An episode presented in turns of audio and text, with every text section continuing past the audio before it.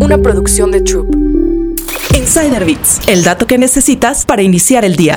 Las tecnologías para reducir o eliminar el CO2 en la atmósfera siguen prosperando debido a la incapacidad humana de reducir las emisiones de gases invernadero. Entre estas tecnologías existen dos métodos distintos que a veces se confunden. Por una parte está la captura y almacenamiento del carbono, CCS por sus siglas en inglés, y de otra, la captura directa en el aire, DAC, también llamada eliminación de carbono. La principal diferencia entre CCS y DAC es que CCS atrapa en la salida de las fábricas el carbono emitido por la combustión de energías fósiles o por los procedimientos industriales antes de que llegue a la atmósfera. En cambio, el DAC extrae el CO2 una vez ya que ha llegado al aire a través de grandes ventiladores y procedimientos químicos. Pero el CO2 está más disperso, lo que hace que esta técnica sea más costosa y consuma más energía. En ambos casos, el CO2 atrapado es transportado o inyectado en reservas geológicas herméticas, como por ejemplo antiguos pozos petroleros, para quedar almacenados definitivamente. También pueden ser reutilizados para fabricar productos como pastillas de combustible. Según la Agencia Internacional de la Energía, a finales de 2022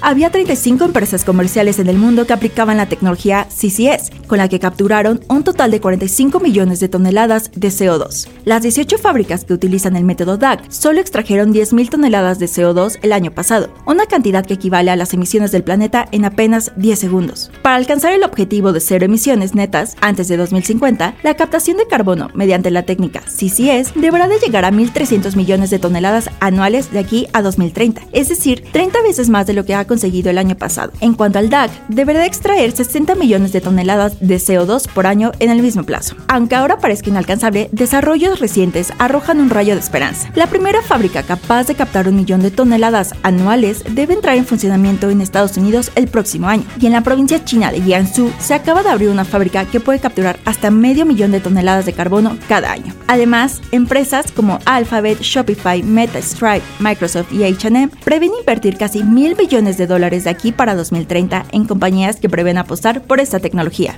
Insider Bits, el dato que necesitas para iniciar el día. Una producción de Troop.